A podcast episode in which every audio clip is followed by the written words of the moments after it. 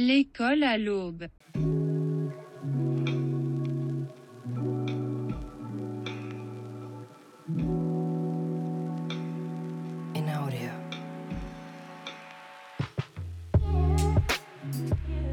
プラスちょっと声をやられてしまっていてですね。あ、大丈夫ですかまああ、の張り上げずに、なるべく、このあの、笑わないようにして もらって。この、このトーンだったらいいと思うんあですけど大丈夫ですさあこれ以上ちょっと上げるとね、あの、声が裏返ってしまうというね。あ、大丈夫ですかいや、本当にちょっといやい心や配ですね。乾燥とかもひどいですからね、もう、ひどいですね。本格的に本当冬になっ本てきてしまったので、もう、今週末からもうどんどん寒くなるらしいですから当ね。年末にかけてねえ、ちょっと本当に気を大つけ変までしょすよう。ね。体調はね。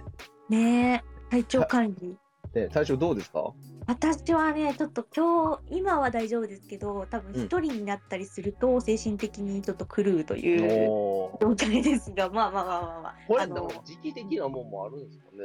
時期もね、多分あると思います。やっぱうん秋冬はき基本しんどいんですよ。あれやっうぱ、寒いっていうのはやっぱ動物的にしんどいですよね。いやい、間違いないです。そうそう。結局は動物ですからね 動物なんでね、我々ね。そうそうそう。実所は詮ね。うん。そうなんですよ。だから寒いのはちょっと弱いですよね。いや弱いですね、やっぱ。寒いと心もね、ね。くぼむというか、なんていうか、こう、そうそうキそうリそ キう。リするというか、難しい、表現難しいですけど。 今日は確か13人だかの人に、あの、ロックあのなんだよよあ、予ね。約してもらえてて、すごい嬉しかったです。本当本当。うん。いくつかね、なんかコメントみたいなのもうん。いただいていて。うん。あ、じゃあ、あの、22時になりましたので、はい。明け方のエコー第1回目始まります。よろしくお願いしまお願いします。よろしくお願いします。す。お願いします。えっとね、まずね、あの、やっぱ前回の、あの、ポッドキャストの方の、あの、なんだろう、編集がすごいかっこよくって、ずっとあの、なんかもう本当にそのラジオみたいなんですよね。いやもうああー、やうんうん。我々が喋ってるだけだから、あの、本当にわかんないんだけど、いざね、あの、なんだろう、聞いてみると本当に編集がちゃんとラジオっぽくなってて、あ、これは聞けるわ、と思いました、あ、それね。良かったですね。それはい良かった良かった。うん、すごい良かったです。そして、あの、タグもね、予想外に使ってくださってる方が結構いて、うんうんうん感想もね、先ほどもおっしゃってましたけど、あの、いただけたりとか、あと、こんなこ、あの、なんだろう、コーナー欲しいですみたいなのとかうんうもんいただけていて、すごく嬉しかったので、まあ、早速ね、本日から、あの、コーナーがね、実はね、あるんですよね。そうですよね。そうそう はいそうそう。まあ、じゅ徐々にやってい徐く々ので、ちょっとこれから、はい。そうですね。じゃあ、今日はね、あの、いくつかね、私の方でも、あの、持ち寄った、あの、はいちょっと、まあ、こういう話がしたいよ、みたいなのを、実は、いや、何個かご用意させてもらってるので、それを、あの、ちょっと、やり、それを見ながら、ちょっと話をあ、はいはいさ。せていただこうかなと思っています。はいえっと、まずですね、積んどく、皆さん、あの、本がお好きな方々は、皆さん、大体、あの、積んどくされてるんじゃないかなっていう、あの、話からしたくって、その、積んどくまず、ありかなしかっていう話を私たちでしてみたいなって思はっいはいはいて。はい。そうですね。積んどくあり派かなし派かみたいな。うん。じゃあまず、もう、もう担当直入にわ、わ、あの、小林さんは、はい。積んどくありですか、なしですかこれでもありというか、なんか必然的になんか積んどくになってしまいますよね。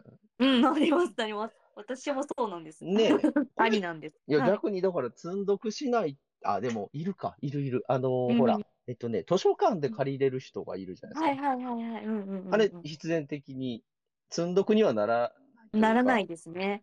な、できないですよね、積んどくに ね。まあ、でも物理的まあ、にね。読ま、うん借りてきておい、机に置いとく、置いといて返すみたいなことうんうんもあるかもしれないですけど、うん。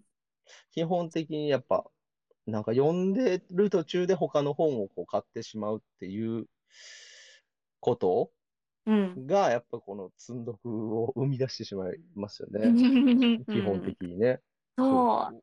あとはなんかやっぱあの最近やっぱっていうか哲学の本って基本的にそのあんまりすられないのであ、だからもう手に入れとかないと、いつ絶版になるかわからない、ねうんうん二度と手に入らないかもしれないみたいなのがあるから、どうしても手に入れとこうって言って、一応そのうん在庫にしとくみたいな、 そういうイメージありますね。確かにね。そうそうそうそう。ですよね性質上そうなっちゃうんですよ。そもうそうそう。あだからあのうん、う。うんそう。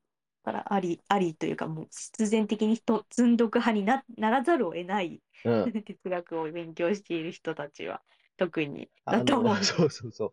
だから、はい買って一回も読んでない、一回も開かない本も、うんあったりしますし、あります、あります。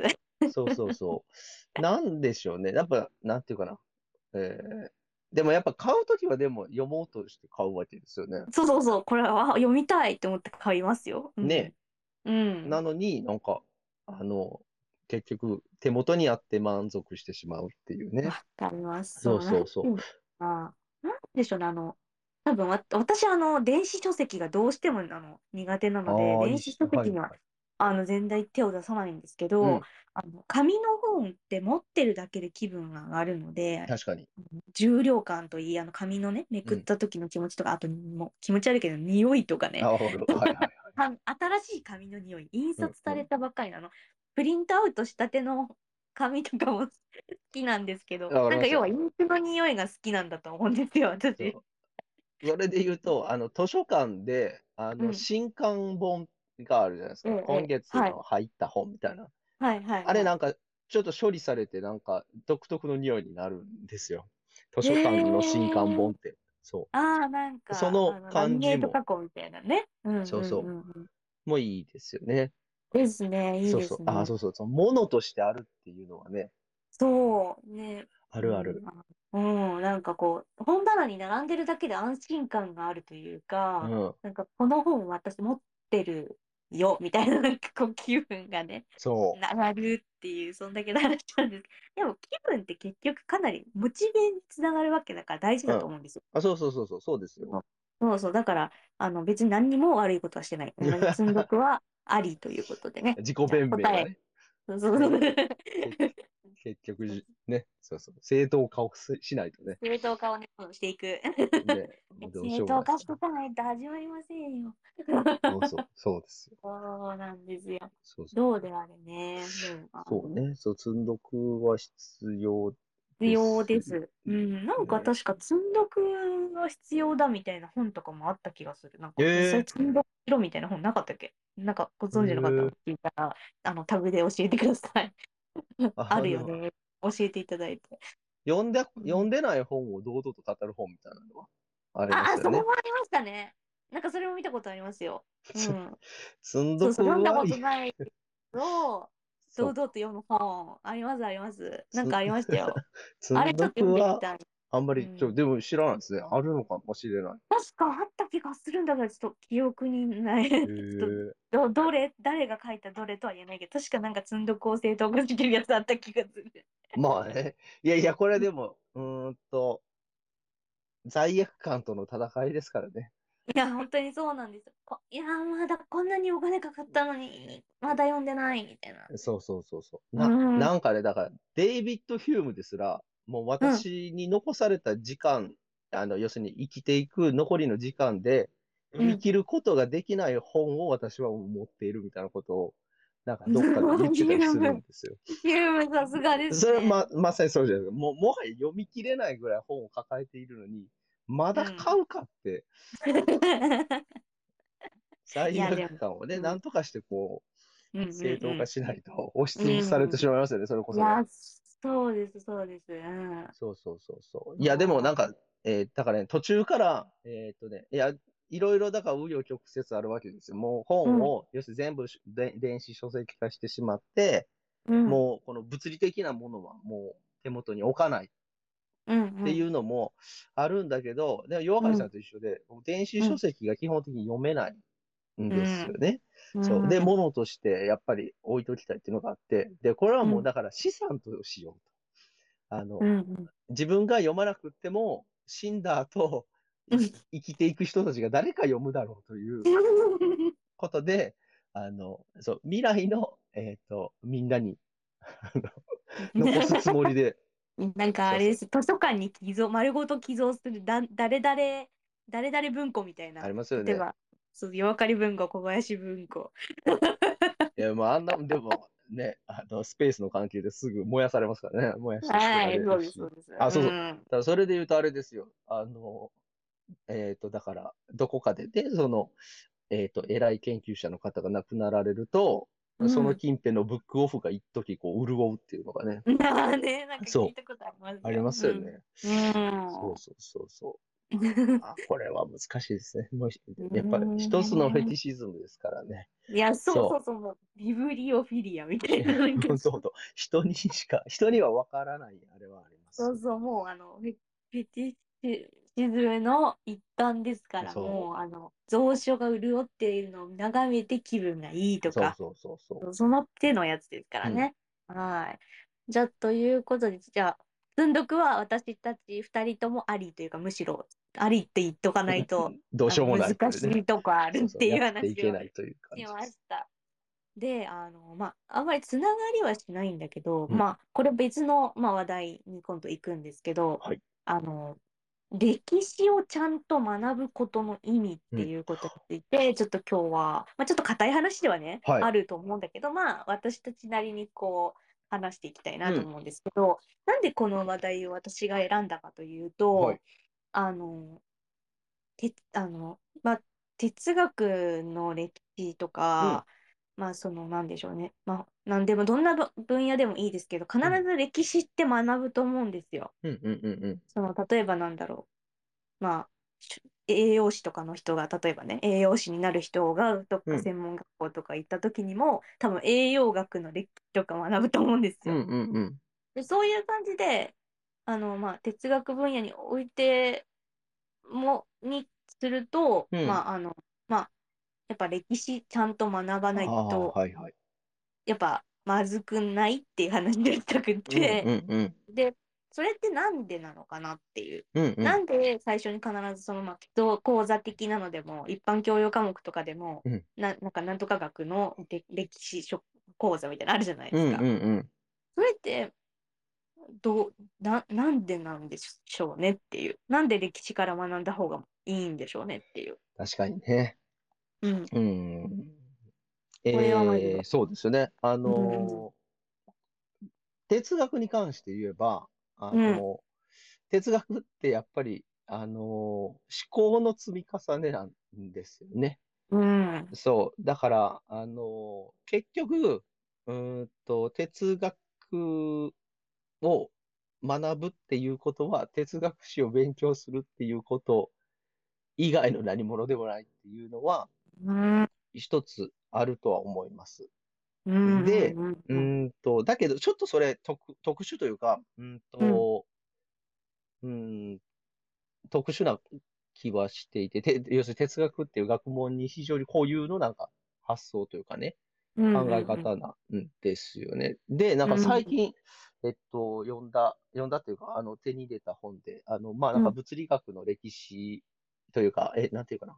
まあ、なんかその物理系の本の初めの方で書いてあったんですけど、うんあの、要するに、えーっと、例えば物理学を学ぶときに、う要するにん、物理学の歴史っていらないんですよ。へえ教科書があるから、うんえー、で、しもうその教科書の中で、えっ、と、この理論っていうのはこうなっていて、こういうふううに、んえっ、と、まあ、えっ、と、なんていうかな、誰が言ってとかっていうのがもう書いてあって、うで、んあの、えっ、と、そういう数式とかもちゃんと理解できるから、教科書を、えー読めば物理学っていうのは習得できると。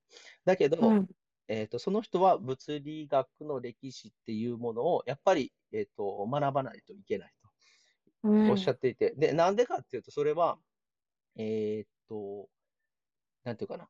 えーやっぱりこの私たちどうしても現代的な観点から、そうのん過去っていうものを見てしまうから、あうんうんの、なんていうかな。紆余曲折あって、やっぱその物理学の、えーっと方方程式なり理論なりっていうのは出来上がってるんだけど、うん私たちは現代の観点からそれを見てしまうから、なんか昔からなんかその、えっ、と、ニュートン力学がずっと優勢だったかのように、えっと考えたりとか、そういう、うんえっと時代錯誤的なこの錯覚に陥ってしまうのを避けるために、うんちゃんとどういう順序で、どういう経緯で、誰がどう批判して、どういうふうに、えっとまあ、理論が生じて、どれが伝ってっていうのを、うんえっと順序立てて理解しておかないと、そういう、うんあのうん錯誤に陥ってしまうので、そううん歴史っていうもの、まあ、それはまあ物理学の歴史でしたけど、そうそうんう、は勉強しておかないといけませんっていうふうに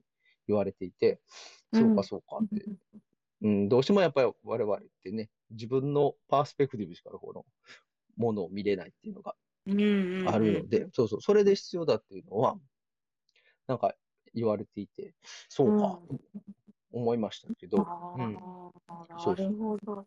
なるほどですね。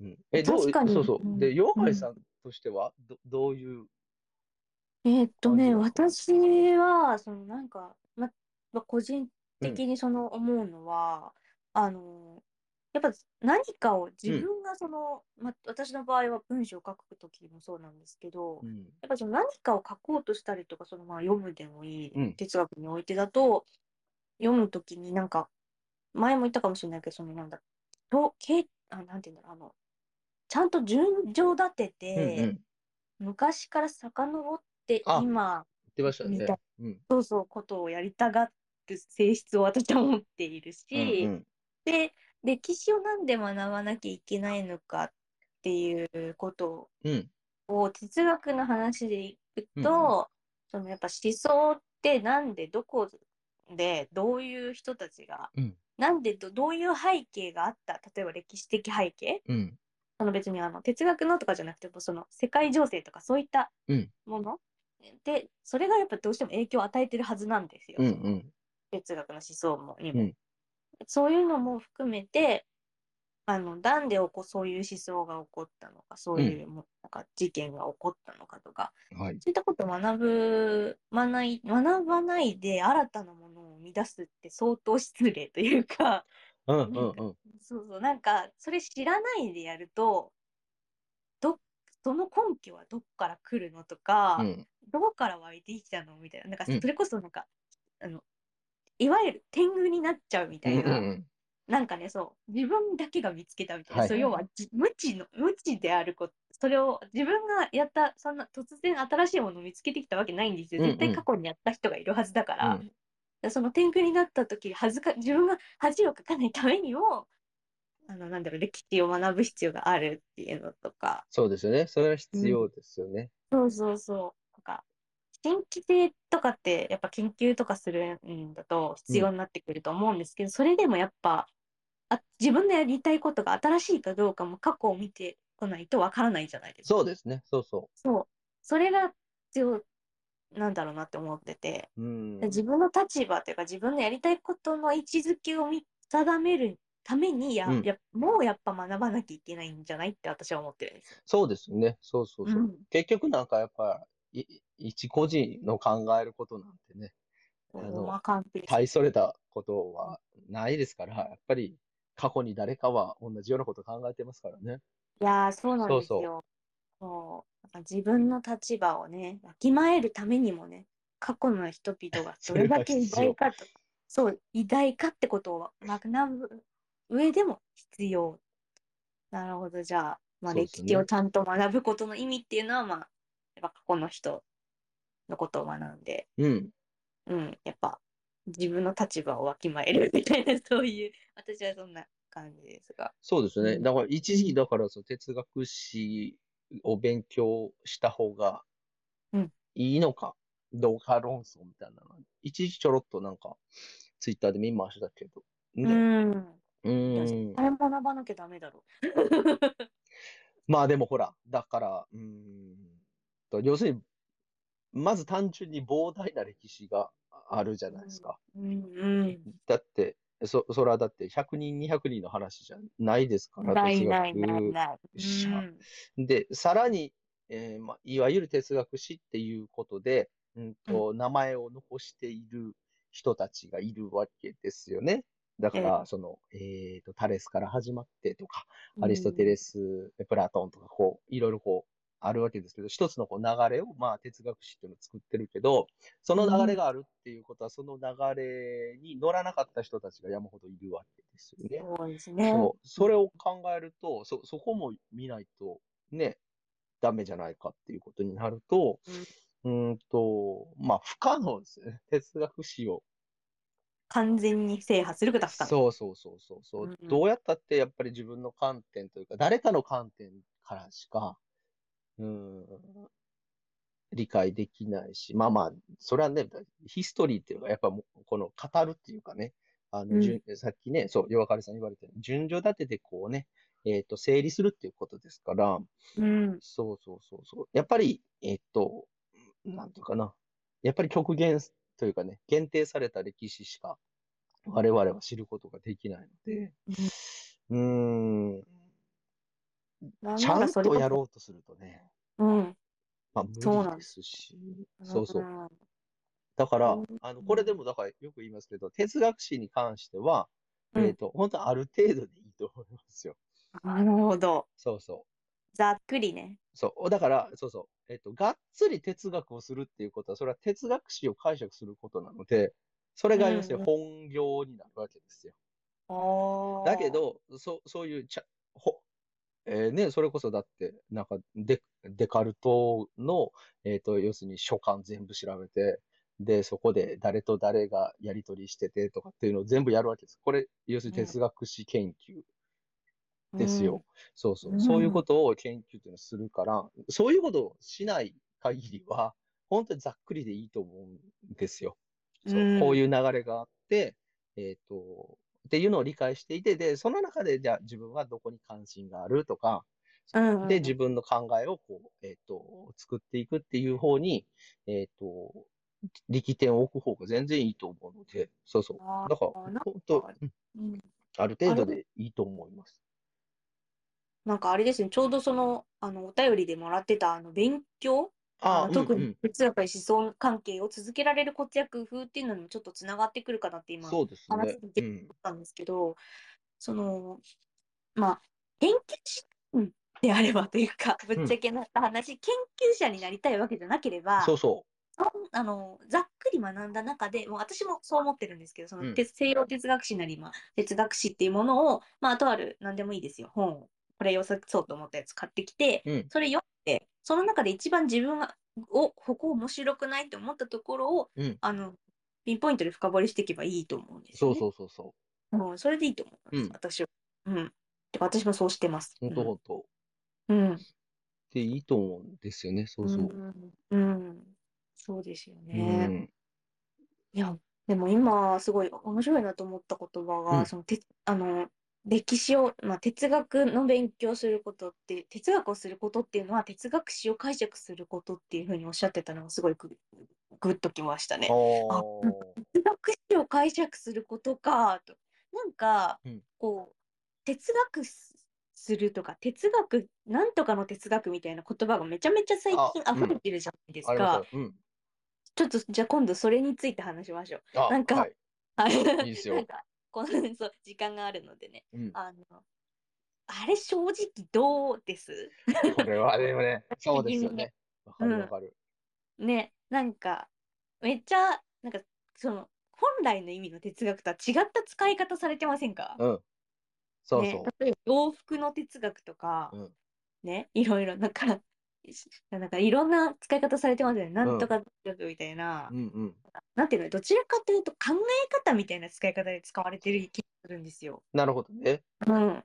なんかだから、本来のなんていうのフィロソフィーと違った、なんて言ったらいいんだろう。なんかちょっと違いますよね。そうそうそう。カジュアル、カジュアル化してるう感ん。じですよね。そう。なんかね、あれ、何にでも確かにそう、哲学っていうのをついてるのはあるし、ねうそんう。そう。え、例えば、だからファッション、ファッションの哲学でもなんかあるな、ありそうだな、 あるな、なあるし、え、もうちょっとなんか、なんか、ないかな、パッとこう、いい例が。 美容の哲学、美容の哲学とか。あー私結構その化粧品とかその美容とか結構好きなんでそういうの見るんですけど、うんで、あの、美容家と呼ばれる人たちがいるんですよ。はいはいはい。で、その美容家の、例えば、あの、有名どころで行くと、神崎めぐみさんって方がいらっしゃるんですけど、その方の神崎めぐみさんのうん美容哲学につ、なんかなんとか哲学についてご紹介しますみたいな、そういうウェブ記事がね、なあるっほたどね。りするんですね。そうなった時に、その美容家の視点での、なんかその人なりの、うんなんだろう、考え方とか、その人の打ち出した、こうやり、メソッドみたいな、うんそういう感じの使い方で、うん誰々哲学みたいな、誰々の美容哲学みたいな風に言われてませんかっていう。そうですよね。うん。やっぱ、うーん、そうですね。この、その人の、まあ、考え方っていうぐらいの意味で哲学とは書かれていますよね。うん。なんかね、ふえ普遍的な真理の探求という意味もないですからね、それ に、それにはそうね。ですね。ないですね。ないし、そうそうそうそこう。の人たちは突然ね、なんかタレスがうんちゃらかんちゃらとか言い出したんだったら、なんて強く そうね。なると 思うんですけど、あのそうそう。何でもかんでも哲学つけるもんだよ、確かに。そう別に悪いって言ってるわけじゃ全然なくって、むしろなんでその用法になったのか普通に知りたいし、うん。うん、なんだろう。まあなんか、なんでその言葉を使われる、そういう業法になったのかの変遷みたいな、本当に見てみたいですよね。う。うんん。なんか、だから思うのは、だから、うんえーっと、一つはやっぱり経営者の哲学みたいなのとああ、そうそうれ、が多ちょっとい分ます発祥、発祥というかね、もともとよくあったやつなんだと思うんですよね。はい。うん。まあ、なん、なんていうの、その、うーん、まあ、百歩譲って、その、えーっと、一人の人物の考え方を紹介するっていう意味で、うん。な、誰々の哲学っていうのは、うんまあ、いいとして、うん。美容の哲学とかってなると、うんよくわからなくなりますね。ねえ、そうですよね。だな、けれ何どもを言うんだろうみたいな。なんか、難しそうに見えませんか、普通にそのなんか、でもなんか、つける側としては、この、やっぱり、広く、キャッチーであるっていうことでつけてるんでしょ多分。そうだと思います。ねえ。あ、交渉マ感ーケテ。ィングうん。なんかすごいこと言ってそうっていうあ、うんうんうん。多分そ雰囲う。気が出るのか荘厳な雰囲気というか、それこそ高尚な雰囲気が出るから、な。なるほどね特。別感出すためにあの女性をターゲットにするならと特別感ってめちゃくちゃ大事なんで、はいはい。それでこう、なんかすごいこと書いてそうっていうので、うん。あの多分、そういう名前をつけてるんだと思うんでまあすけど確。かにね。うん、そうかそうか。うんやっぱその高尚さを表す一つのワードとしての哲学っていう言葉の役割みたいなものが。うん。ね。これはでも難しいですね。うん、ちょっと難い。しいこと。なんていうかな、あのーうんと、哲学でも、いや、それは哲学の本だからそうだろうとは言うわけですけど、うん。あれそれの哲学っていう本多いんじゃない多いじゃないですか。うん。でも、うーん、本はやっぱり、それこそ有限ですから、ええ。えー誰それの哲学って言っても、その誰それの、その哲学全部を語り尽くすってことできないじゃないですか。うん。なのにそういう哲学ってつけるのはうん。どうなのっていうのもああるんですよね。うん。うんそううん。だから、えーえーえっと、そうそう、自分が本出したときは、ドゥルーズの自然哲学にしようと。そうそう。うんうんドゥルーズの哲学にしてしまうと、これは、あはいのそんな大それたことは書いてないので。ああ。そうそう。っていうのもあり、で、ここの感覚って、あれなんですよ。哲学者と呼ばれる、呼ばれたくないうん問題にもあっつてな、がる。うん。なんかメディアとかでね、なんか哲学者の誰それですっていうふうに紹介されるとき、よく見るじゃないですか。そうですね。なんか、哲学者って、何してんのそうそう。お、おる、おるのっていうのがありますよね。いやー、そこ難しいな。そう。哲学者って、その、なんだろう、大学のうん。うん。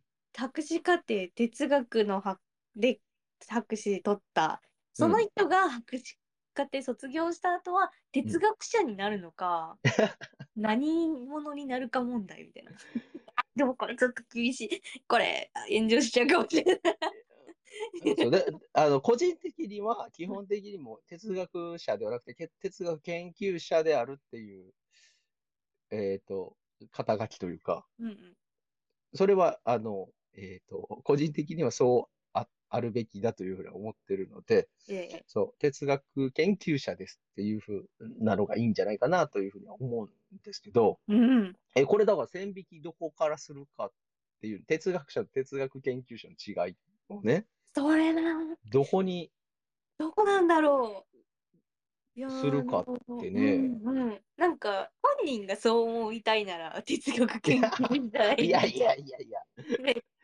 思うんだけどそうねでもなんかちゃんとなんだろうメディア関係者っていうかそのなんていうのそのそれこそなんか本を出す時とかに、うんどうしてもその相手方要は編集者とかその出版社側はどうしてもこう哲学者って名乗ってほしそううまなあまあね、そうねそ哲学者って言った方が箔がつくからみたいなう。うん。うん。まあそれは多分、こう、なんか見たときにす透けて見えるときはあるんですけど、うん。でも、それ、なんか、なんて言うんだろう。本人がそう、それでいいです。 どう、どう、なんていうか、同意したからそうなってるのか、もうなんかは勝手いはにそうい。なってるのか、確かにね。うん、その辺ちょっと気になるんですよね。いや、でも、じ自称哲学者はやばいぞ。一番やばい人種。や はい。やばいです。ねうん。自称哲学者。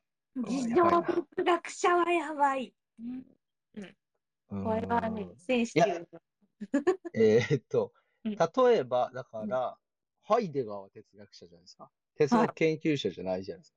うん。西田喜太郎は哲学者なんですよ。僕的、僕個人的はに。い哲はいは学研い究者じゃないんですよ。ええええええ。でも、自分は哲学者じゃなくて哲学研究者だと思ってるわけじゃないですか。うん。この違いは何なのかなっていうのはうん。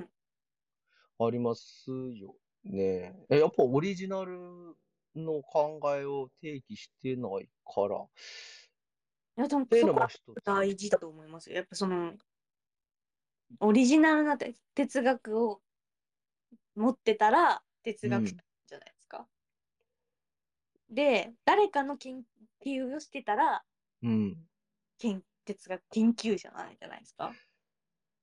で、あと、うんちょっとそれでいくと、存命されている方が、あなそれはでもあるかもしれない。でしょあの存命されている方がてなんかこうなんとか哲学みたいな感じでやってたらうん。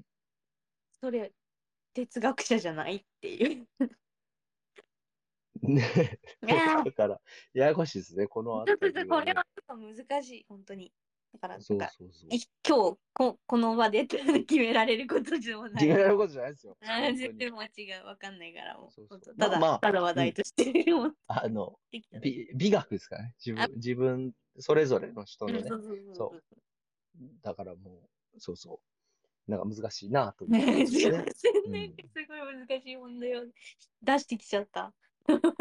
えっと、でも、何したって、もともとの話は。その時の話は多分あの哲あ学哲学多い。はをあそうそう哲学なんとか哲学っていう本多いよねっていいうはい。だ話しかてました。らそれで言うと最近、入門、入門書多い問題ないですかやっぱあるどれどれから入っていいか分かんなくないですか入本多門い書ですよね。がなったりするのもあるし、うん逆にそのえこれで入門なんみたいなのもあったりとか。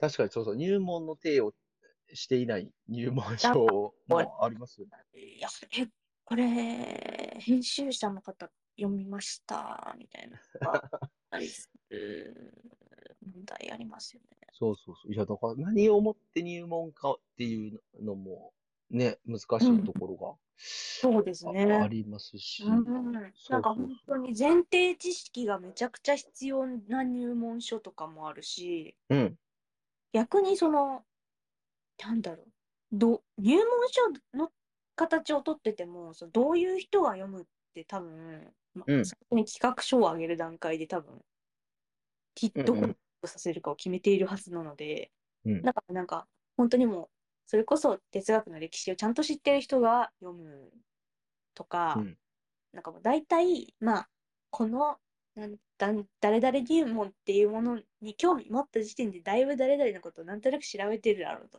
はいはい。エリアくらい読んでるだろうみたいな、 そういう感じで書いてくれてるのかとか。うん。うん。そういうの。そうそう、なんか、そう本屋さんで最近、結構入門と書かれている本をすごく見るので、うん。そう。そうですよね。ねえ、っうん。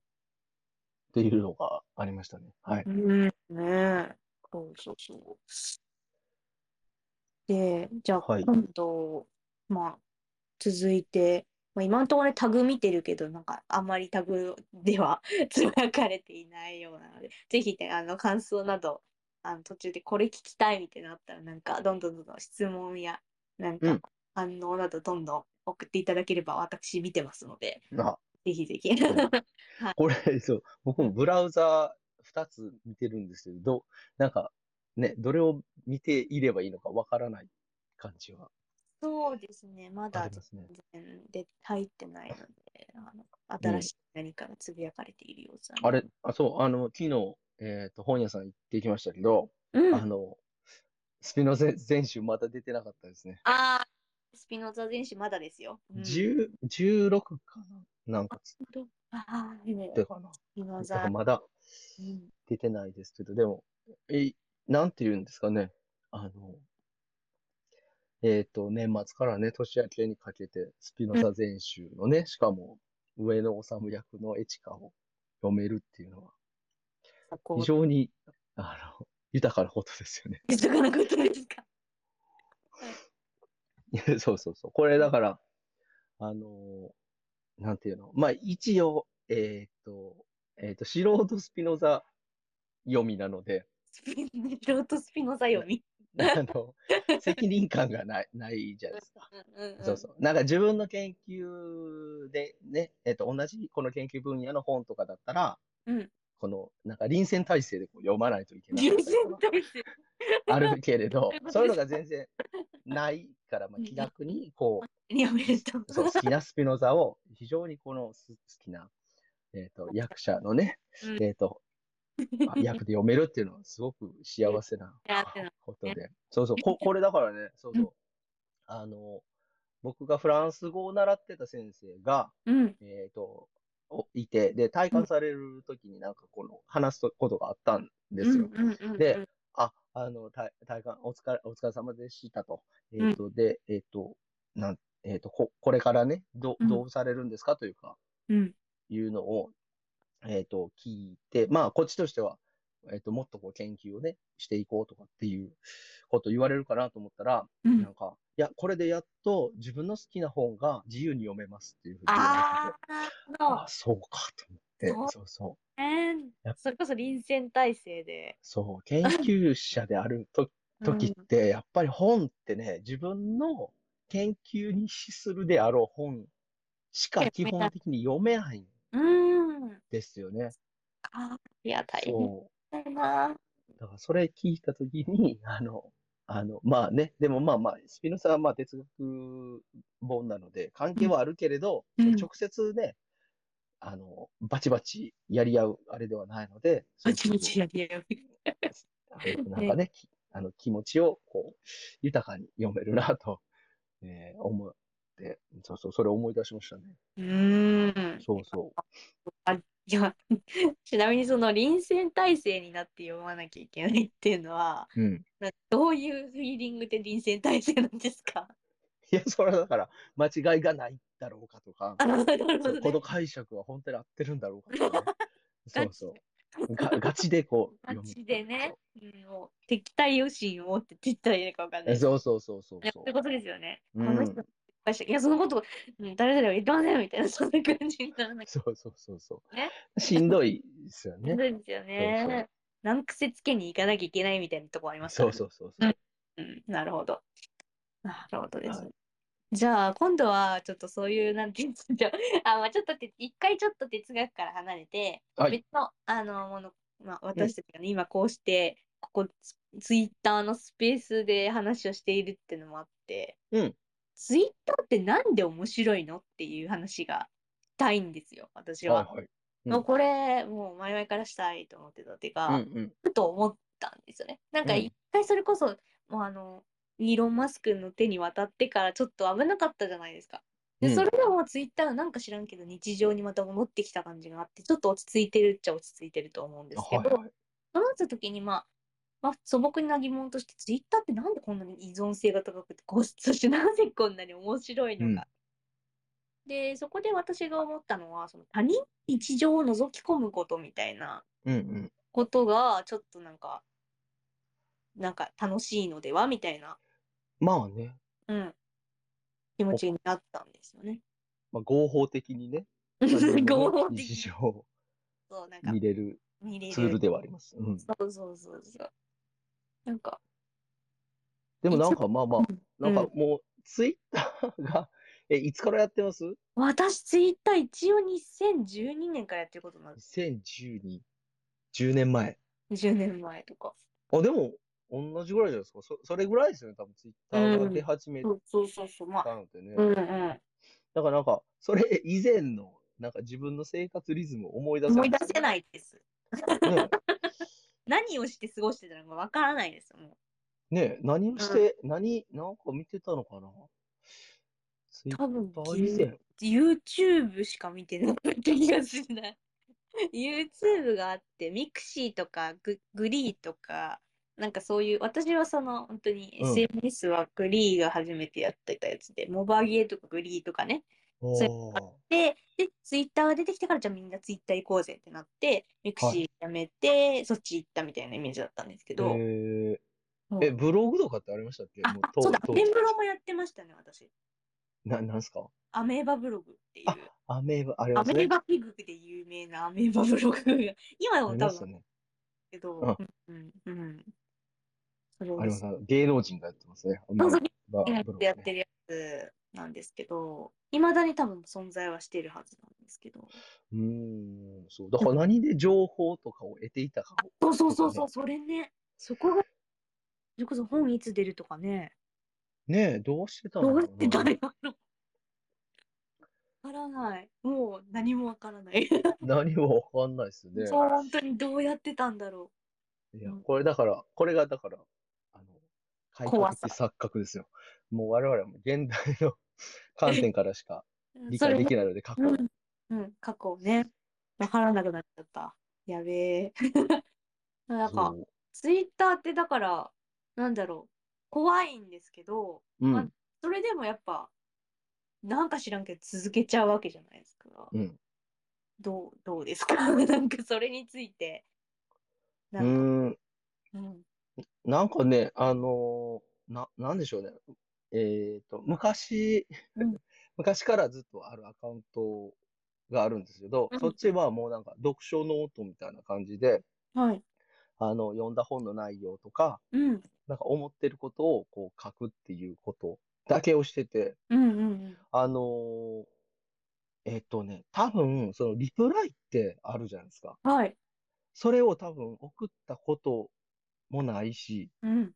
で、あの、ダイレクトメールなんて、まあ、その知ってる人とのやりとりはあれど、知らない人とやりとりするっていうのが基本的になかったんですよ。うん。で、えーっと、去年かな、えっと、一昨年かこ、このアカウントをね、外の学園のアカウントをひ、えーっと、作った時に、うんなんか、いろんな人からこう、声掛けをいただいたりとか、で、うんそれに返したりとかっていうことを、えーをするようになって、やっとこのツイッターというか SNS の面白みが分かってきたっていうのがああ。ありますよね。なんかやりとりする、してなかったので、それまで。うん。そう。こういう楽しみ方なんやっていうのは、なんか分かった気はしましたけど、ソーシャルネットワーキングサービスですからね。ねえ、全然、ソーシャルですからね。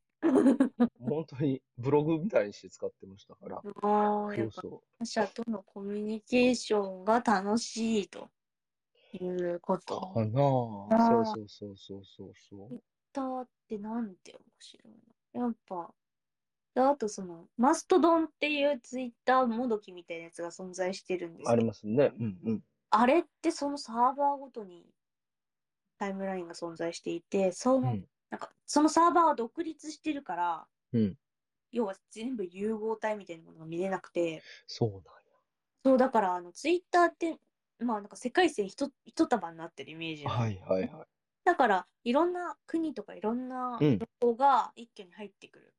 でそれが、やっぱ、カオスで面白いっていうい。うん。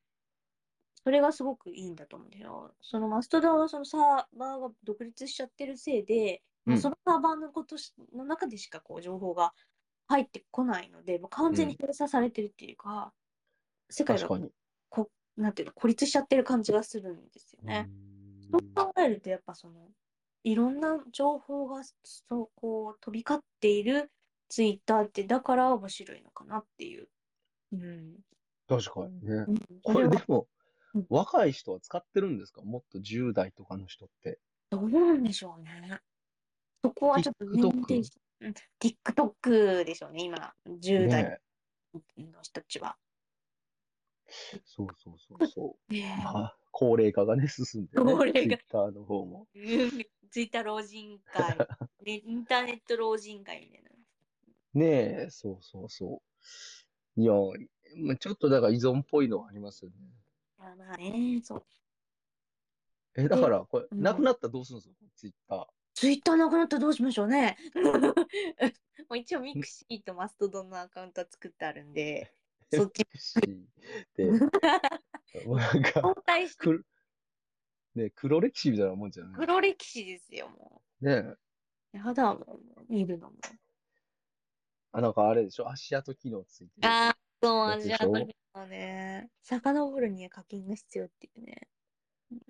あ、そうなんや。そう、なんかそうなってましたよ、なんかこの間。ええもいや、ミクシーか。それは。うあえ、ーまなあ、でも、フェイスブックには行かないわけですね。 Facebook は一応アカウント持ってるんですけど、まあ、本名で、あうのん。なんかに、あの承認が必要っていうか、そのなんか誰,、う誰にでもフォローできるっていうふうにはしてないです。ああ、そうか、そうか。うん。じゃあうんちょっと、うん、はいはい。ところで、あの、ここでね、一つ、あの、あのお便りでいただいていた新コーナーの方の、あはいはい。お話をしたいです。い あの、毎、あの、えーとこれお名前紹介しちゃっていいのかなこれちょっと、ね、でも、どうなんでしょうね。まあ、 D- ちょっと、えー DM の前はやめときますかは そうですね、誰、誰がっていうのは言わないでおくんですけど、い。あの、毎回あの、1、2冊ずつくらい本を紹介してほしいっていうお便りをいただいておりまして、うん。なので今日私持ってきました。あ、はい。なので、あの、小林さんも持ってきましたあの、なんか言わ、えっ、と、喋れと言われれば喋ろうかなぐらい の感じで。いや、ういやこれでも、えっ、と、なんか、えっ、と、好きな本とか、そうそうそう。えーと思い出の本そうでそうしそうょ。衝撃を受けた本うんで、人生の分岐点になった本とかうをん知りたいというこあとー、でそうすよそうね。そうう。んうん。だね。はい。まあ、ちょっと、じゃあ聞き、聞きます。とりあえず。じゃあ、えっと、私は、えっと、これもう何回か言ってるから、もうね、お前、またその本かよって言われるかもしれないんだけど、でもちょっともうどうしてもご紹介したいから、もうちょっとはあ紹介するんですけど、あの、もう私がね、哲学の本を買って、2度、2冊目くらいのやつです。鷲田清和さんの聞くことの力っていうね、あ、はいはい。まあ、ちくま学芸文庫版の方を私は持ってるんですけど、これね、すっ本当にいいんですよ。帯に書いてあるのがね、うんあ苦しむ人に向き合い、新しい哲学を開いた代表作って書かれてるんですよ。ほうほで、これ、私、本当にここちょっと、モノローグ、哲学のモノローグっていうのがね、えっと最、最初の方に載ってるんですよ。はい。。そこのところでめちゃめちゃいい部分があるので、ちょっとそうあ、こをはい。私が読ませていただいてます。はいえっ、と、聞くということ、そのことをわざわざ哲学という営みに結びつけることに、何がしかの抵抗を感じる向きがあろうことはもちろん予想される。ここで問題なのは、聞く聞くという仕方での他者への具体的な関わりであり、つまりは人としての生き方なのであって、それは研究や分析といった個室の作業の中では、かえって見えにくくなるのではないかという意味である。えーが哲学ということで、ことさらに西洋の哲学史、あるいは現在の大学で行われている哲学の講義やゼミナールのことを思い浮かべなくてもよい。あるいは書斎で頭を抱え込み、もだえつつ言葉を紡ぎ出す哲学者の像を思い描かなくてもよい。自分のその存在とその意識について、あるいは世界の存在と構造について考えるということ、そしてそのことの可能性とさらにその権権利根拠とを自らに問いただしつつ、自己と世界について考えるということ。そうした思考の営みを仮に西洋人に習って、え哲学という、哲学と名付けるならば、それはアカデミズムの内部の作業にはとても押し込めることのできないような広がりを持つことは明らかであると。いうようなことを書いたんですけど、はいまあ、ここをね、言っただけでは、まあ、この本の良さはわからないにしても、うんとにかくね、あの、まあ、これ、結局、どういう人にヒットするんだろうって考えたときに、うんあの、ケアとか、それこそ介護の現場とか、看護師の方とか、そういう、うんあの、なんだろう、こう、心や体とかの痛みを、あの、ケアする人たちっていう現場にいる人たちとかにすごいやっぱ、あの、ヒットすると思うし、あとその、やっぱコミュニケーションとか他者との関わり合いみたいなものそういったことに興味のある人は絶対読んだ方がいいものだし、私もすごいおかげさまでめちゃめちゃヒットしまして、もう本当にいいなと思ったんですけど、これね、本当に、一応ね、サブタイトルに臨床哲学史論ってなってるんで、うん理論ではあるんですけど、でも臨床哲学っていうものはね、うんまあ、ニュージャンルって一応思ってるんですけど、うんまあなんか、こういうものが好きな方はぜひ読んでみてほしい。で、そんなにページ数もないので、サクッと読める。メルロポンティとかね、うんあとレヴィナスとか、そういうものが、そういうね、あの、哲学者の方とかに興味がある方にも、すごくおすすめです。めちゃなめるちゃほどね。うん。本当に、ちょっと今抜粋して読んだところは私結構好きなところだったけど、うんまあこれ、あれですね、あの、アマゾンのサンプルで読めますね、今。あ、本当ですかそう。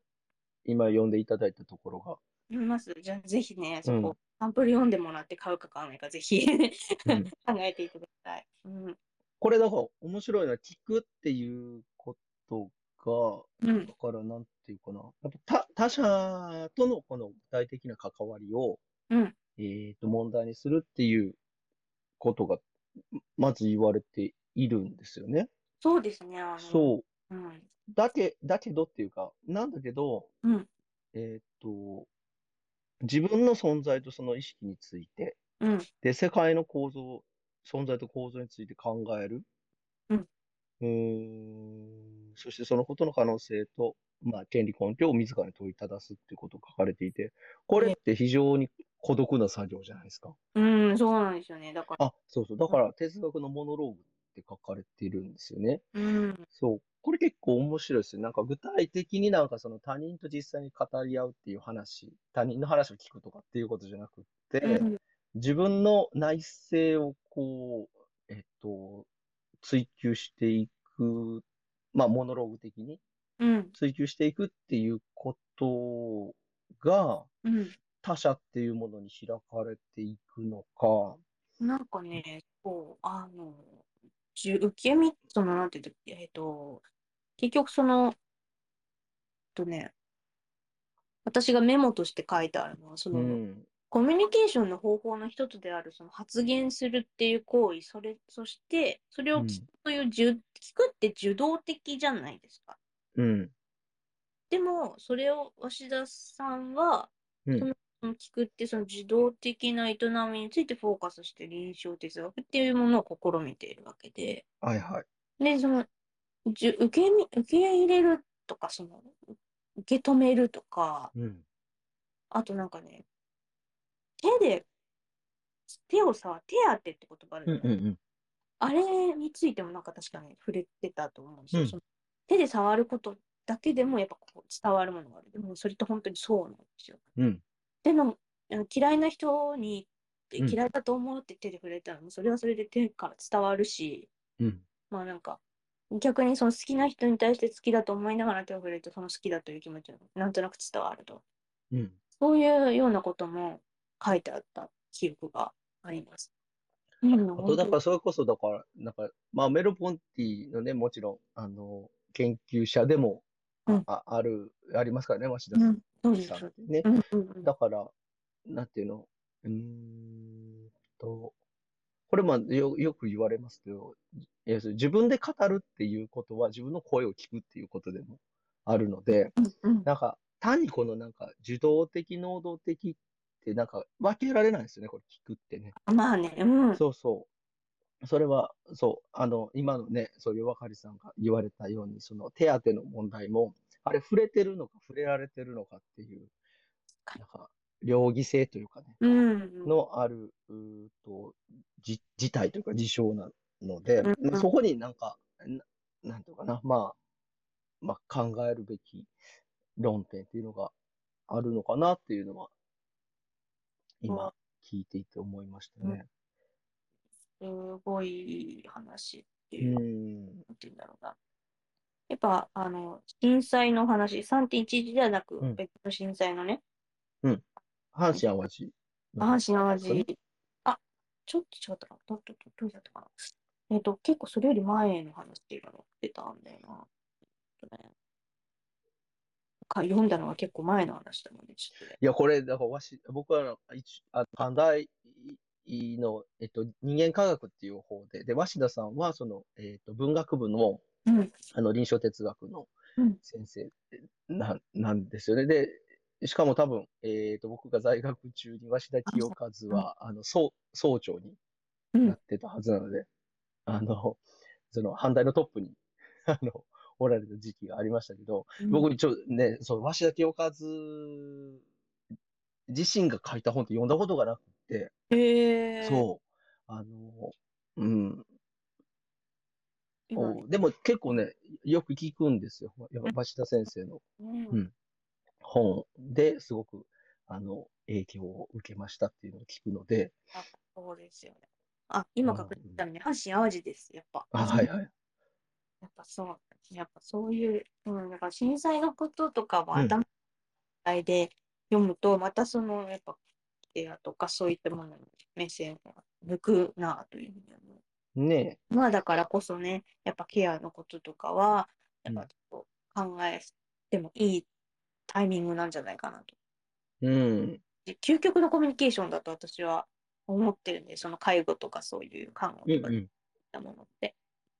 だから全くそういう仕事についてない方もそういうしそういう仕事をしている方の方にちょっと、なんだあの思いを馳せるじゃないですけど、うんそういうタイミングにもなると思います、この本を読むことによって。うん、これ、ちなみに、夜かりさん、これ、どのタイミングで読まれたやつなんですかね。えーっとね、本当にその哲学勉強しようと思った時に自分あ程度ね、あの、栄養にしようと思って読んだんですけど、あはい。そう、あの、本当に、たまたま本当調べてたら、あ、違うな、フォロワーさんかな、フォロワーさんに、いや、哲学勉強してるけど、などん何の本から入ったらいいか分かんなくて、みたいな話をしたときに、フォロワーさんが、いや、鷲戸清子さんの聞くことの力おすすめですと言われて、うん。手に入れたのがきっかけだったと思う。でもね、な本当るにほど。同じタイミングで4本くらい買った本の中の一つがこれで、もう一つがね、うんあの、まあ、これは哲学ではないんだけど、対話と承認のケア、ナラティブが生み出す世界っていう、まあ、これ、お医者さんが書いた本ではあるんですけど、うん。宮坂道夫さんって方が書いててう、んこれはね、めっちゃ分厚いし、めちゃめちゃ長いので、 ちょっとまだ寸読にやっぱりなってるんですけど、なるほど。うん、同じくケア的な話が載ってます。うんこれ、だからあれですね、今思いましたけど、ジ田清和は哲学者ですね。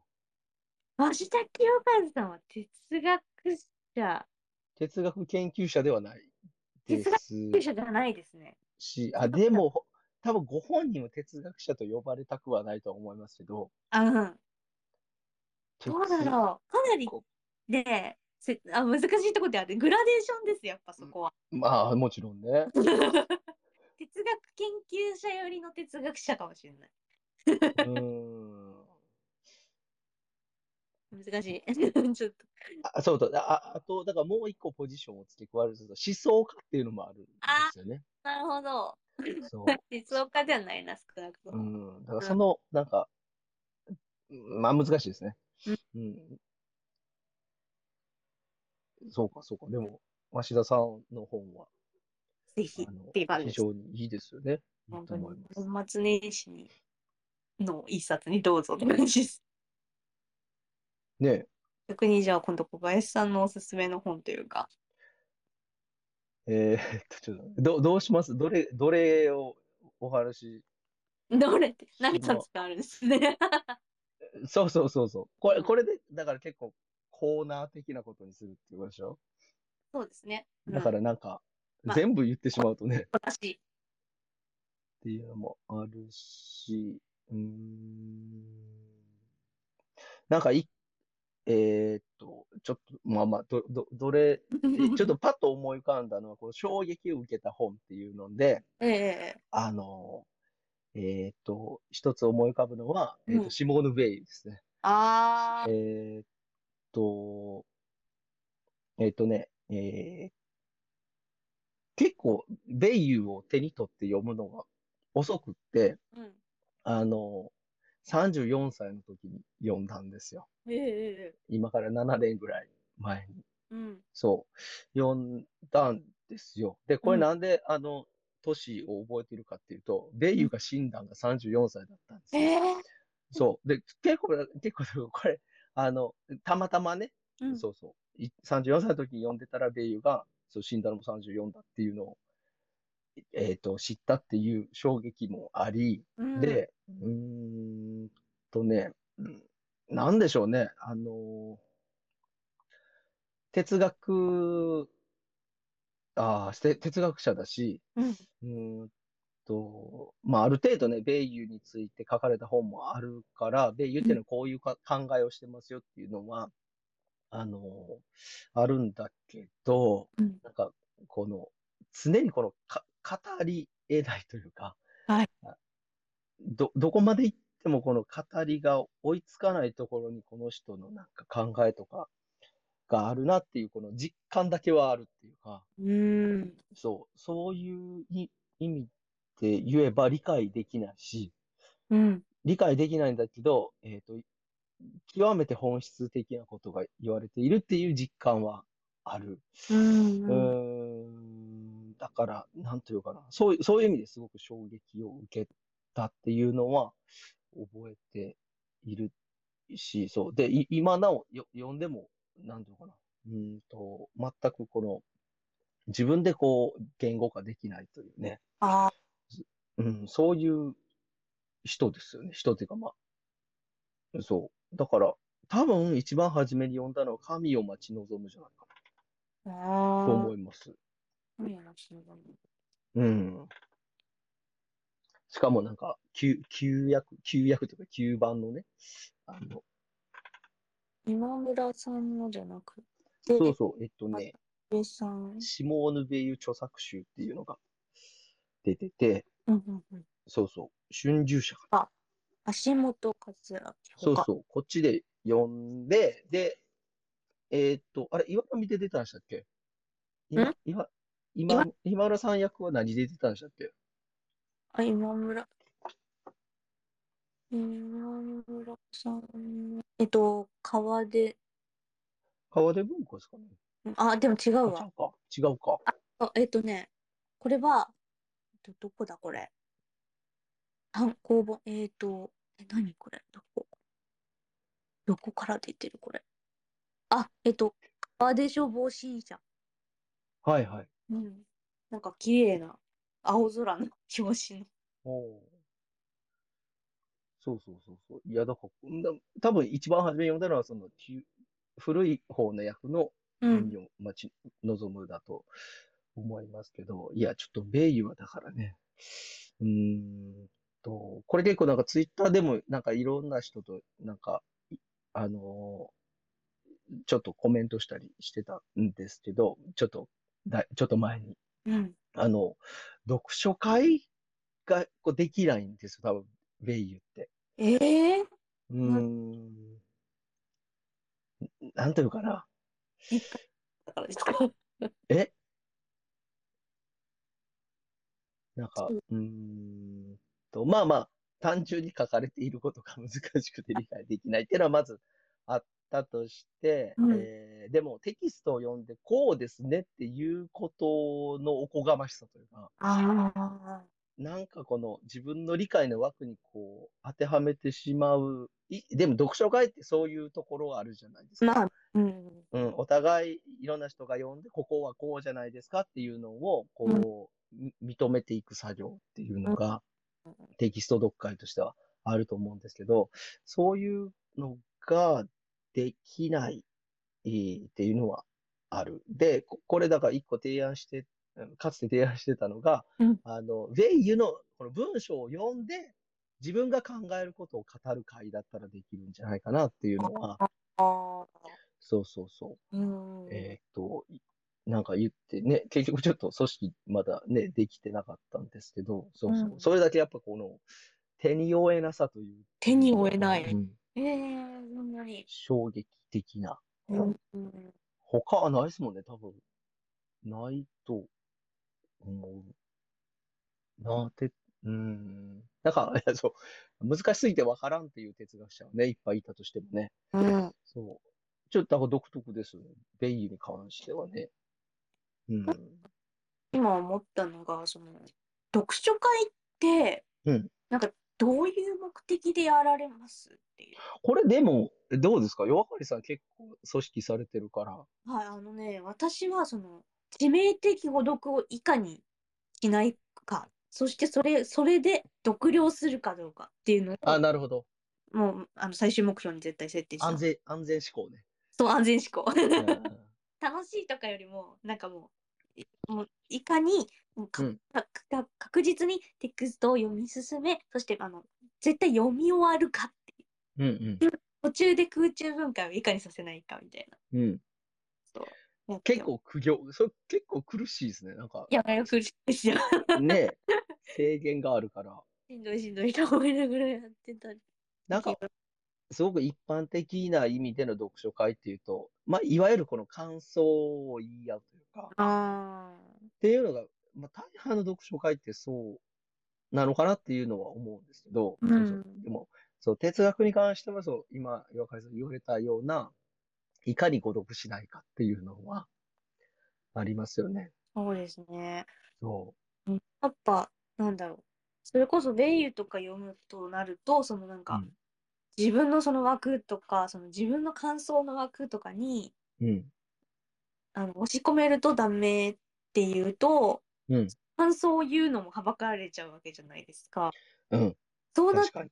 こうなんか、もうだから、なんて言うんだろう。自分だけで読むのか、うんなんかもう、もう自分だけで楽しむしかなくなっちゃいませんそう。だからさっきの ね、えっと、わ、鷲田清和的な、うん。まさに哲学のモノローグにな、なりますけど、一人で、一人で自室にこもって静かに読んで、え読んでっと、読んでもだえるっていうしか、っ つって。 むずいっつって。そいや、でもそう、本来はそうなんでしょうね。う。うーん、なんなんかかねね、いや、なんでしょうね。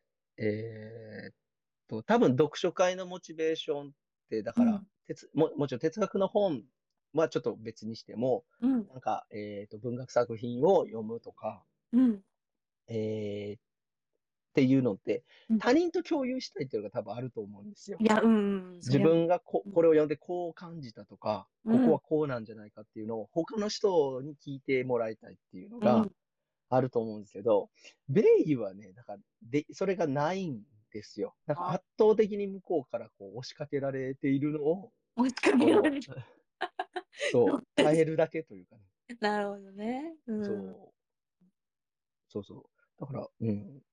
そういうのが、読書会としては、大半の人のモチベーションにはなってる気もしますね。うん、うん、うん、うん。う確かにん。なんか、その、じ、お前のかん、それってお前の感想、あなたの感想ですよね、みたいなものをうん共有したいっていう気持ちって、ツイッターをやっている、うんいモチベーションっていうか、そのツイッターをやる意味でもあるというか、無理やりつなげるとそういうふうになる。なんかそれで、でもツイッターで一人、一人ごちて、こう、ただ本の感想を書くだけだと、なんか悲しいから、読書会みたいに企画してみんなで集まって感想を言い合いたくなるみたいなうん。感じでつながりそうだったなと思いました。なんかなるほどね。ただ集,、ま、集めるってそんな感じでやってます私は。ツイッターは、まあ、やっぱどうしてもリアルタイムではないっていうのはありますもんね。うん読書会はどうしても、あの、ね、あの、対面というかね、オンライン上でも、まあ、リアルタイムで、こう、えっ、と、その場を共有するっていうのができますから、うんんそういうのができないですからね、ツイッターのこのタイムラインではね。タイムラインだとその、まあ、今何してるっていうふうになんか一応ツイートするは、書いてはあるけどうん。読みましたみたいなタイムラグあっても全然いいわけじゃないですか。うん。おこれ読んだけどこう思ったわみたいなそういうのでもいいわけじゃないですか。うん。うん、そうですね。あと、だから、なんていうか、多分、なんかその、岩わかりさん的なツイッターの使い方がほ、お、おそらく、えっと、ツイッターができた当時ってそうだったんですよね。ああの、要するに、えっと、単なる意見の集合というかうん、あの、私はこういうふうに、えっと、考える、こういうふうにことをしてますっていうことをただ言って、それを見るというだけだったんだけど、なんかやっぱある時からやっぱり、その考えは違うとか、うん、 なんか、えーっと、うん考え方を変えないといけないとか、なんか、そういう文化になっていったのは、あれなんなんですかねどこから変わったんかなあ昨今変わり最近がやっぱそんな感じ、と。誰かをあのなんだろう誹謗中傷するものに変わっていったというかなんか誰かうんの口出しするのが当たり前になってきたというか、ディストピア化してるのはやっぱ最うんうんこの近年が本当にもうこのここ数数年56年とかその辺の、ねえうんねなんでしょうね。やっぱ2チャンネル文化がこっちに浸透してきたのか。いやー、どうなんだろうな。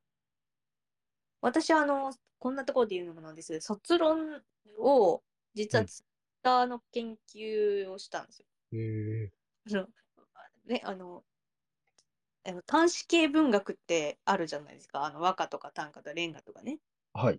あれとツイッターを、あの、文化的、文化的とか社会学的みたいな感じで、こうんう、まあ、視点で、あの、ちょっと研究したことがあって、なるほど。それ本当にあの黎明期っていうか割とそのツイッターがまだそのなんだろうスペースとかもないし当然、うん本当にギリ画像を添付してうんツイートできるまでぐらいだったまだ動画ない時期で、うんだってギ自負画像とかもなくって感じでなんだろうな本当に最初の頃だったんですよだかうらんこんなになんかギスギスしてなかった頃で、はい。で、その、なんでそんな研究になったかっていうと、その、まあ、要は日本人がなんで、そんなにツイッターとその相性良かったのかっていうのって、昔から和歌とかで自分の気持ち歌っちゃったりしてるからじゃねっていう、そういうなんか安直な考えで確かに ね。そう やってて、なんかもうやっぱみんなでね、い一斉にあの、ラピュタ見て、バルスって言って、サーバー落とすっていうそういうなんかことやってんのが、やっぱ連帯感とか、ライブ感みたいなのとか、それってやっぱレンガってそうなんですよ。江戸時代に流行ったレンガってそう。は一つの景色見て、みんなでこう、歌をね、連ねておくわけだし、あ。うん。本当にそういう、昔からもう、つぶやきたくてしょうがない人種なんだよな、日本 そういう研究にしたんですよ。なるほどね。それってなん か面白いですね。うん。なんなんか通りましたね。 へえまあ、げ現代版万葉集みたいなそうそうそう感じですからね。ロマン用紙。 そうそう、そんな感じ。そう今じゃ絶対、あの、もう、そうあのありえない研究なんで、もう本当にちょっおとー そうだから、あの、ほら、だから、えっ、と、イーロン・マスクがなんか4センチぐらい打てるそうそうそうように拡大する。いや、そうじゃない。そう。あ、そうそう。ねそれあるわ。その140文字っていう制限がついてるから余計良かったみたいな、そういうそう。風にした気がする。そうだった。思い出した。そうそう。多分そういう形式、形式上のね、制約がないとね。おあ、なんか、あと音、あの、和歌のその、なんだろう、え、栄養、え、栄唱されるというか、その歌われる、その、節があるじゃないですか、独特。はいあれ、あれもすごい影響してて、みたいな、そういうことをね、ええ和歌にしてね、今手元にあるからちょっと見てますけども、あの、 なんかね、そう、いろいろあって、なんか、どうしてもこう、自己表現をしたがるんですよ、日本人って。はい。表出意志っていうふうに私は表現してたんですけど、うん表に出す意志は意志で、表出意志。うん。それと、まあな、和歌は音楽性、音楽性みたいなのがあってっていうの、その、うん音、なんか、節が独特の節あるじゃないですか、こううんあれで人を引き込んで、で、レンガっていうのは、あの、遊び、あの、レン、あの、遊戯性っていうのと、あと場の雰囲気みたいなものがあって、それが人を引き込んでおり、なるほ ど。で、今度俳句は、えっと、まあ、同じく表出石と、あなんかもうこう、余地って書いてある、あの、余る字と書いて余地。 ええ要はなんか、えっと、わびさびとか、その、なんて言うんだろう、こう、あの、要は銀閣寺みたいな、あのイメージですけど、そういう語なんか、り語り尽くさないっていう感じそでうすそうかそうね。そうそう、余地うんそういったものが人を引き込むんだよ。で、ツイッターはじゃあ意味と伝達意思、逆にその画像とか動画もくっつけて伝えた気持ちが人を引き込むんだみたいなことを言って、こう、企画考察してますけど。あー、難しいな、これ。なんかでもできそうですね、確かに。ありそうそできう。そうだったというややりましたね、当時、頑張って。確かにね、だから、あのね、海外の人からすると、なんでこんなにね、日本で流行ってるのかというのはね。そうそうそう、気になってると思いますよ。なんか、聞くところによると、なんかその、英語圏っていうか、その、海外、アメリカとかではもうなんか、Facebook とい似たような感じに使われてるっていうか、その、うん。本名で、なんかその、おなんだ、芸能人とかをフォローするためにあるみたいな感じで、どっちか、ニュースしてる人は少ないらしいですよ。なるほどね。ここまで、なんて言うんだろう、日本人みたいに。え、ちょっとこう、匿名でやりとりするのってないみたいですよ。うんなるほどね。うん。あ日本人の日本非人常に特こ徴。こそう、こそうと、なんか、あ合うもんがあるってことですね。ね多分そうだと思います。なるほどね。そうですね。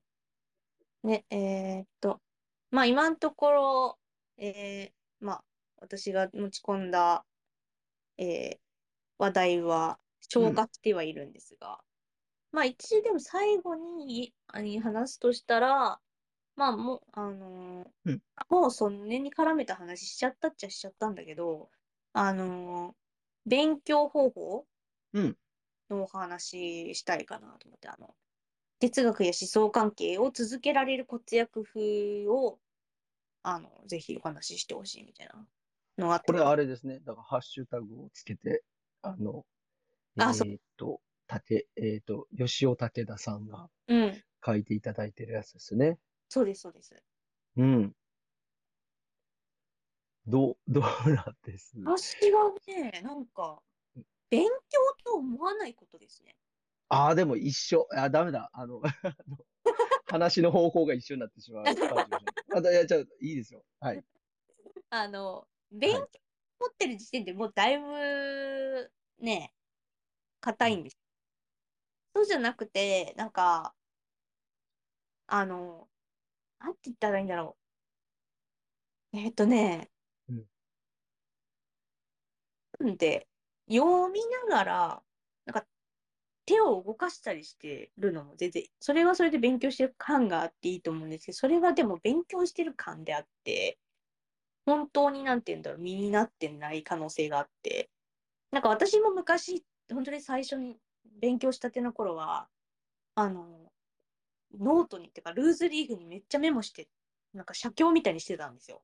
うんでもそれ写経しても後から読み直さないばかりか、手が疲れるだけで全く頭に入ってこない。はい。全然ダメだと思って、もうそれやめたんですよ。で、付箋はっぱくってた時もあったんです。それ付箋の無駄です。本当に全然やらなくなった。でじゃあ一番何が効果的かっていうと、あの、気ままに読む。はい。それだけだと思います。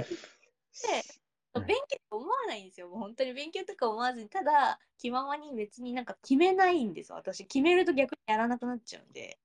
うんもう決め何も、なんか、何ページまで読むとかしないで、もう、ただもう、あ、なんか、読みたいわ、あ、じゃあ読むわ。で、その何ページまで、あ、このちょっと疲れたからもういいわ、つって、 そういう、なんかそんな感じで、こう、気ままにやってるといつの間にか覚えてるし、なんか好きこそものの上手なれって言うじゃないですか。はい。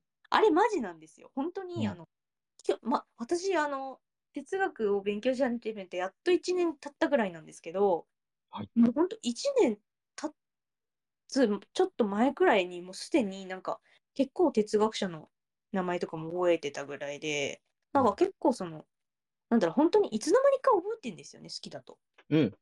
だからね、あの、本当好きになるためには勉強って思っちゃっちゃダメで、うんあんまりこう、意識しないことだと思う。うん私はそう思ってやってました。そうです。 はい。えーと、一緒です。 えーと、そう、そうなんですよ。だから、あの、 勉強ってやっぱ何かの目的のためにするのが勉強じゃないですか。うん。で、うーんと、まあだから法、ね、法律のね、うんあの国家試験を取るために法律を勉強するとかっていうことでしょ、哲学ってないじゃないですか。ない。何のためにみたいないないない。な。うん、いや、もちろんなんかその、えっ、と、個別のはありますよ。だから、例えばヘーゲルを、えーと理解するために勉強するとかっていうのはもちろんあるけれど、えっ、と、まあ、根本的に哲学とかってね、なんか目的があってやるわけではないので、うん。そう、そもそもだから勉強とは言えないっていうのがうん。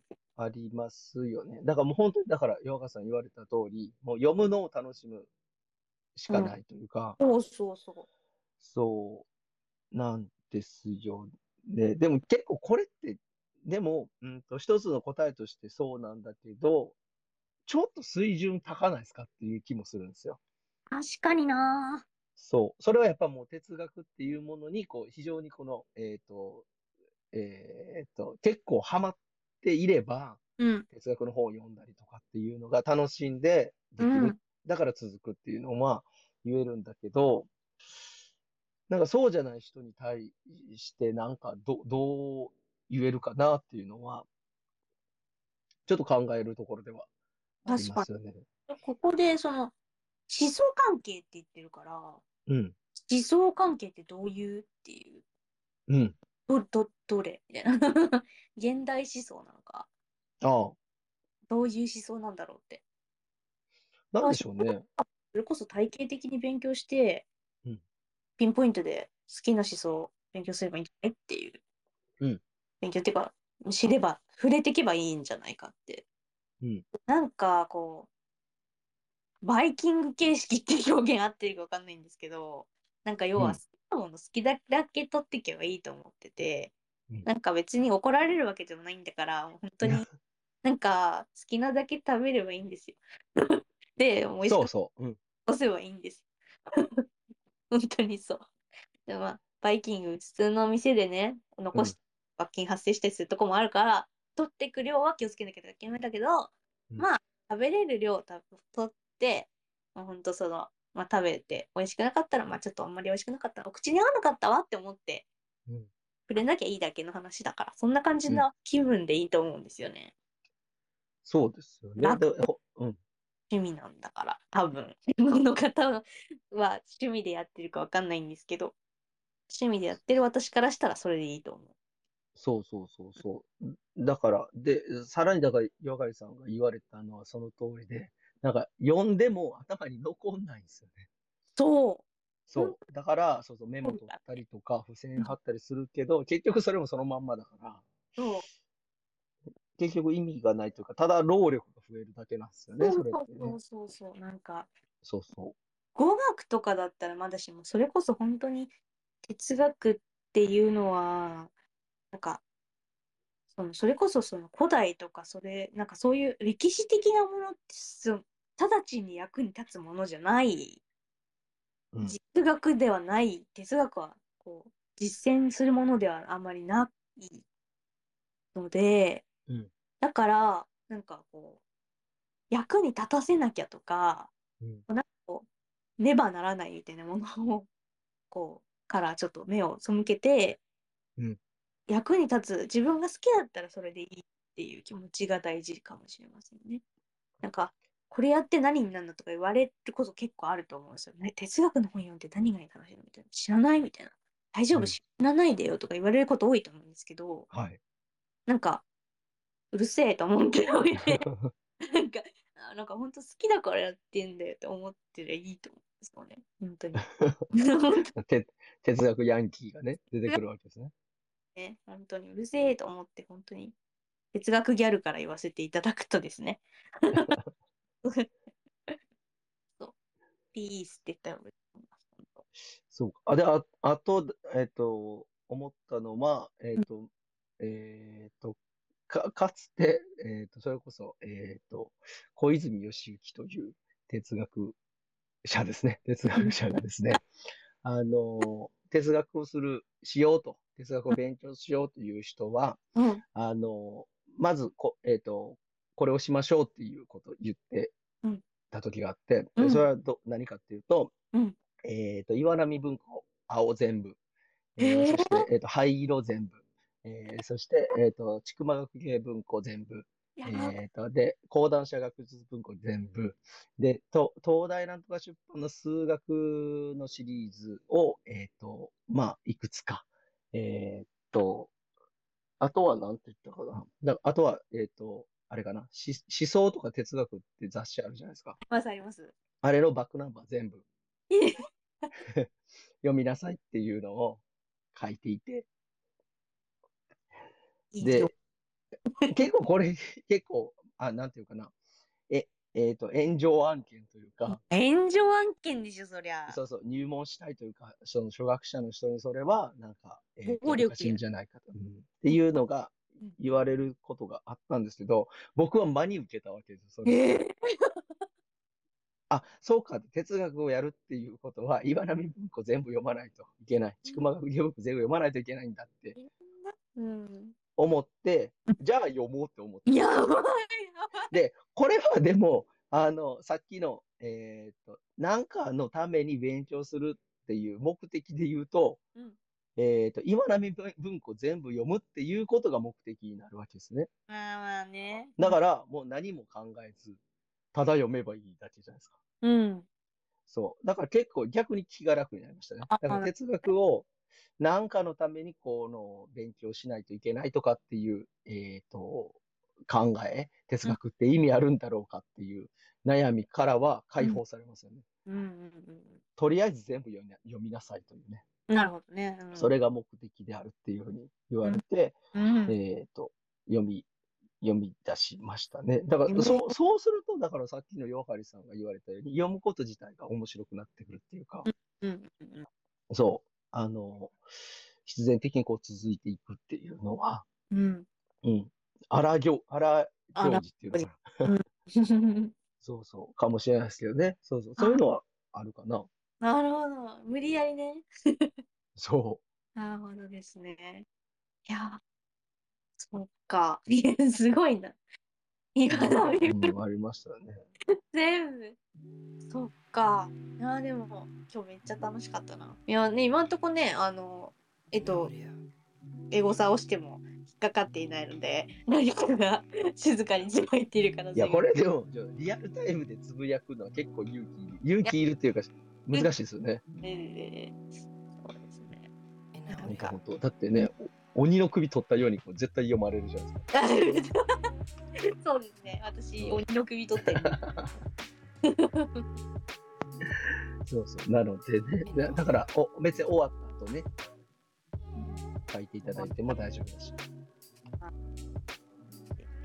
つぶやいていただいてもうあの感想をどんどんいただいててあとね、あのそうここの後はもうあのいつものように宣伝なんですけど、うんまあ、お便りとかも随時募集してますしあの、まあ、これからねコーナー毎回大体まあいえー、と本をねあの衝撃を受けた本とかいろいろ紹介していくコーナーとしてあの本紹介コーナーは、えー、と毎回あのやらせていただくことになりましたのでこれ毎回お楽しみにということと、はいあとはえっとそうですねまあなんか本当に話題とか本当にあの随時募集中なのであの本当 DM あの小林さんの DM にで大丈夫なので、うんあこれ話してほしいですみたいなであの無理に名前とか出さないので別にあの名前出さないでくださいって言ってもらえればいいんですけど、うんあの大丈夫なのであのプライバシー守りますのであのいつでもあのお便りなど募集しておりますのでぜひはい。よろしくお願いします。じゃあ感想お願いします。本当にあと楽しみにしておりますので、はい。 ぜひ、まあ、ここうこうがこう面白かったとか言ってくれるととっても励みになるのであのぜひあお願いします。はいあと何かを言っときたいことはありますかえーっと、えーっと、次回どうしましょうかっていうことなんですけど、次回ね、えー、と今度だと各種で28になるのかだから結構年末じゃないですか、28って。なうん。だから、なんか、一周早めてもいいんじゃないかって思ってたんですけど、そうですね。21にしましょう、じゃあ。そう、結構あれ、隔週にしましたけど、結構間、あ感覚ないですか、なんか。そうそうそうそう私ね思ったんですよ、いやまあそのぐらい空いててくれた方があの本をね紹介する関係で本を読み直す時間とかもあるからそうまああった方がいいかなと思ったけどあまりにもなさすぎてモチベーションがなんか 早く早くみたいな感じになってしだからすごい楽しみにしてるからあの、ね、なんかちょっとありますよね。うん、待ち遠しくてなんか毎日をこう、うん、あの明け方のエコールのために過ごして いる、うん、楽しみだな。そうそううんなので、ちょっと次回はちょっと来来週にしましょうえーっと、21? か。21の22時で。はい。また予約フォームみたいなのを作るので、そうですね。うん。ぜひ、はい。あの、また、ね、今回もすごいたくさんの人にね、あの、まあ、なんか通知オンにしていただいてて、すごく嬉しかったです。